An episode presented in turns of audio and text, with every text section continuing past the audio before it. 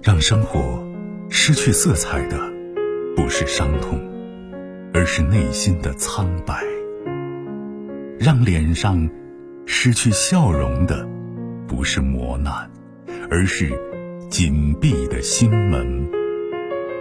没有谁的心灵永远一尘不染，没有谁的人生永远一帆风顺。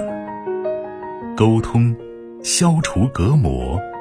交流，敞开心扉；真诚，融化壁垒。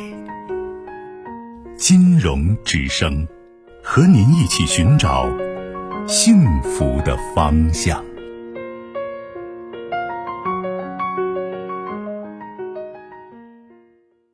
喂，你好。嗯，老师你好。你好，您的电话。嗯嗯，是这样的，我今天就是有个问题想请教一下你。嗯。我今天下午五点多快，啊，反正就四点多快五点的时候，我我就在上班，然后我就特别忙，然后我们部门所有的人都已经没有事干了，人家都很闲，然后就我一个人特别忙，然后我那一刻的心里面的感受特别难受。为什么你忙不完，然后人家没事呢？嗯，因为我们虽然是一个部门，但是它职能不同。是经常出现这种事情，还是偶发的？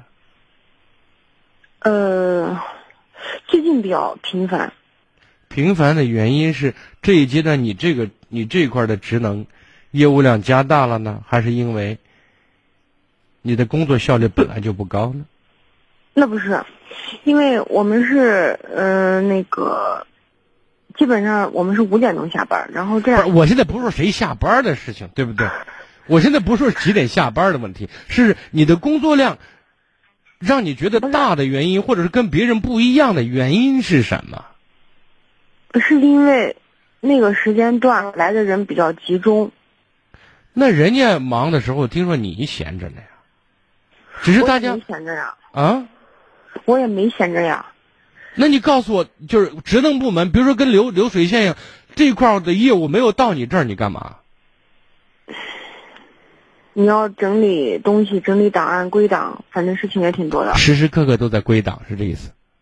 是因为每天的这种材料都特别多。每啊好，你你今天突然觉得很难受的原因是，你咋那么辛苦呢？人家咋那么清闲呢？是这意思？嗯，有有有这一方面的原因吧，还有就是我觉得，嗯，就是我好像跟这个环境处的也不是特别，就人人际关系不太好，是吗？对对对。那人际关系不好，原因是什么？我不知道。那你总该知道如何跟人处好关系吧？如果一个有一个人给你考试题问你如何和同事处好关系，这道题你该怎么答？嗯，互相帮助啊。我觉得我这方面做的挺好的。比如说，我们同事中午忙去开会了，然后吃不了午饭了。我下班之后，我第一时间给他打一电话，我说你结束了没？他说我刚结束。我说那我给你去食堂把饭带上。他说那就谢谢你。那然后，我如果碰到这样的情况，他是不会给我带饭的，他甚至连一个电话都不会给我打。啊，你对所有人这样做，还是对一个两个人这样做？我对所有人都这样做。然后所有人都认为你理所应当问他吃饭没有，然后他们没有义务问你。对。然后没有任何一个主动曾经关心过你，试图怎么怎么样？对他不是他们给我的感觉就是好像我在乞讨，或者说为什么巴结他们？你为什么要巴结他们呢？就是你，你的业务能力很差吗？你在这里工作多久了？哦，七八年。七八年时间。嗯。这些都是老人手，是这意思？不是，你刚才是，您刚才是问我工作多长时间？对你，你工作了多长时间在这个部门？七八年。七八年时间，这些人都差不多没怎么换，是吗？呃，对。这七八年里，你在这个部门没有一个跟你关系走得近的人。没有。你上学的时候有朋友吗？嗯，没有，就是上小学的时候吧，我感觉。啊，初中、高中、大学就没有朋友了？没有。啊，其实那我认为就是一个办公室里，如果你跟所有人关系都处得很一般，或者是比较生疏的话，就一定是你的问题。就就拿你刚才提出一个问题说，大家都闲着没事儿我要忙不完的时候，就这样一个失衡的心态，其实就反映了你对社会或者对自己的评估出了这种体系出来。不是这样的，金老师，就是说，假如说今天的这件事情，如果换作是我旁边的人，我我看见他是这种情况，我肯定会主动的上去帮助他，然后尽快让他完成这些工作。这就是我会这么去做。你看。你说，你说。嗯，我就是好像我感觉他们的意思是，嗯，我这么做的目的就是为了讨好他，好像是因为我怕他或者怎么样，但其实不是这样子的。我觉得人与人之间与人方便就是与己方便，我就是这么想的。对。但是我感觉好像我这个理论是。很失败的。你这个理论是非常正确的，但是呢，一个理论要在一个环境当中成立，一定不是有有一个单方面或者有一个点支撑的，知道吗？它是有很多个点支撑起来的。比如说，你助人，我认为这是好，这是和人交往的一个非常重要的，也是必须的一个手段之一。但仅靠这一点是不行的。那么助人里面，首先你看，我说说。舍和得，你舍你就要得到。如果在整个过程你舍一次、舍两次、舍三次没有得到，那么就会打击你去舍的积极性，也就不会说明什么问题。对方不是一个懂得去回报人、感恩人的一个人。但是我相信，如果你的办公室里如果有十个人，那九个人也许有一两个是这样的人，但绝对不可能是全部，你知道吗？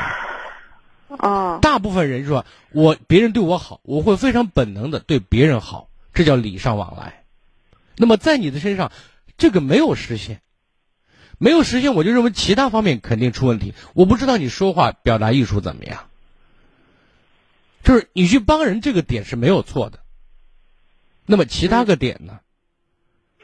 我平常对吧？就是我我见过，因为我我也在，虽然说我现在跟办公室的同事里面接触的不是很很多，因为我经常是晚上的哈，那我以前。白天在办公室有时候待的时间长的时候，我不骗你，我当时那种状态是到十二点没人大没人下班，大家听我吹牛，我也不知道大家吹什么，我也不知道了，想不来了。总之办公室的氛围非常好。那么这里面我就想说，我在这里面就有其中有一个同事啊，他这个人就特别直，你知道吗？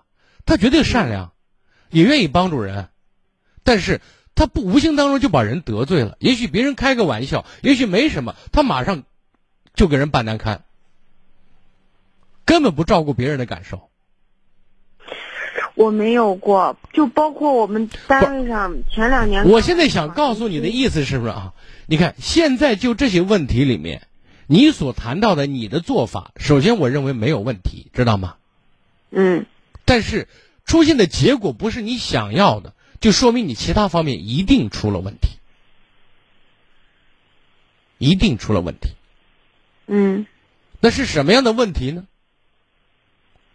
说实话，我现在你在跟我讲的这个过程当中，我还完全想不来，因为我提到几个几点。你说，哎，我帮助别人，然后我急别人所急，我表示出了友善，然后对方所有的人给我感觉是我上辈子欠他的，我在还账，我在讨好他。啊，对。然后我跟您举个例子吧，金龙老师，就有一次我们中午吃完饭，大家在一起聊天的时候，然后我不知道我忘了我当时说了个啥，然后我们就是我们单位一个小年九几年的一个小孩儿，他居然跟我说了一句，他说吃什么的还把那个拔什么的给鼓住了，就是这样的话。其实我当时特别生气，我特别想给他回怼过去，但是我当时忍住了。我就觉得，我说算了，人家是年轻人，小孩子不懂事，不要跟人家这么斤斤计较。然后我就在想，是不是我有时候表现出来的太软弱了？我现在想给你说的意思是什么？就是我刚才谈到了礼尚往来的问题，就是你付出，如果一次两次，第三次你就可以要求回报，知道吗？比如说，你今天给他带饭了，明天或者后天，你就可以要求他帮你带饭。嗯这是一个良性循环。就像你每天都给我带饭，然后我给你不带饭，你没有什么反应，因为人是有惰性的，对吧？嗯然后他觉得哇，你你可能就是喜欢帮助人，然后你还是雷锋，还不要回报，你就会给大家形成一种状态。还有另外一个问题是，就是我说人和人相处，对人好要好到点子上，知道吗？嗯，如果别人能做的，你还要给人去做的话，没有意义啊。就没有意义。就是别人，你看到别人需要你帮忙，别人也投来了希望你帮忙的眼神或者语气，可以帮忙。你非常主动把别人的活儿你都给人干了，知道吗？哦反过来显得是你能，哦，你懂吗？明白了。对对对，我觉得您说的这个特别对，就是这种，嗯、其实其实对于我来说，我其实没有那种，就是显摆自己能的意思，但但是你事实上传递了这个信息。哦，明白了。好的，找到原因就 OK，慢慢做起吧，好好吧？谢谢见啊啊，您老师不客气，嗯嗯。